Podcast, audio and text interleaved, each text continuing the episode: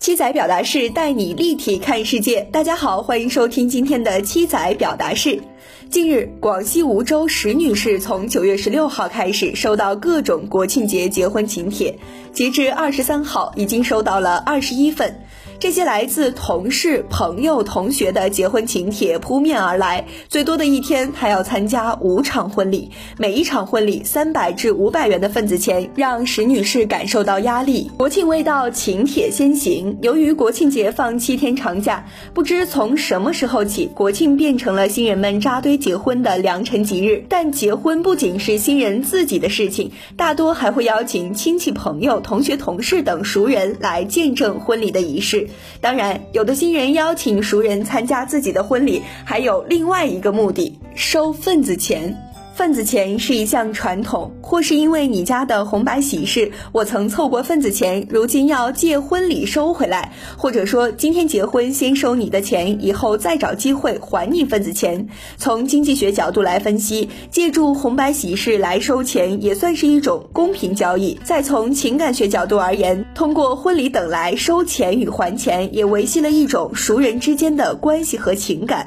不过，每年国庆节期间，结婚请帖像雪花一样飞舞，而随着经济社会不断发展，份子钱水涨船高，让参加婚礼的人很有压力。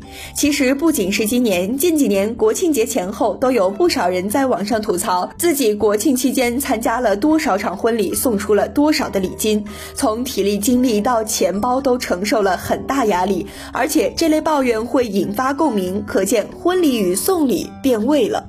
以上述女子为例，今年国庆已经收到了二十一份结婚请帖，以参加每场婚礼要送出四百元来计算，总计要送出八千四百元。这不排除比该女子月收入还多。实际上，按照传统习俗，四百元被认为是不吉利的，实际上要送出的份子钱可能更多。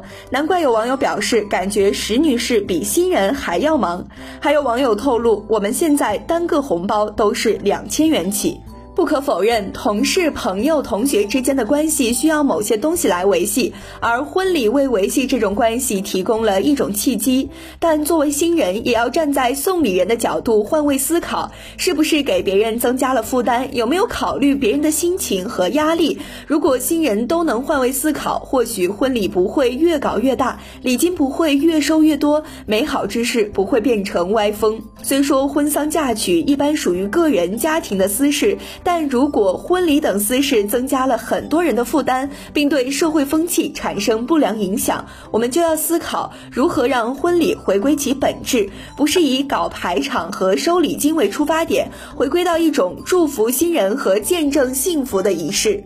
进而，能否让礼金变成有纪念意义的东西，而不是以金钱来确定送礼标准？要想让婚礼回归本质，减轻送礼人的负担，首先需要新人转变思想观念。现实中已不乏这样的先例，比如二零二零年一段广东顺德婚宴现场视频走红网络。原因是婚宴主人不收红包，而是将宾客递来的红包折一个角，代表已经收下。这种形式值得借鉴。同时，社会舆论有关方面应当倡导文明节俭的新婚俗。近年来，一些地方发布的婚俗改革倡议书就明确反对大操大办、借婚敛财，同时倡导集体婚礼、公益婚礼等新式婚礼。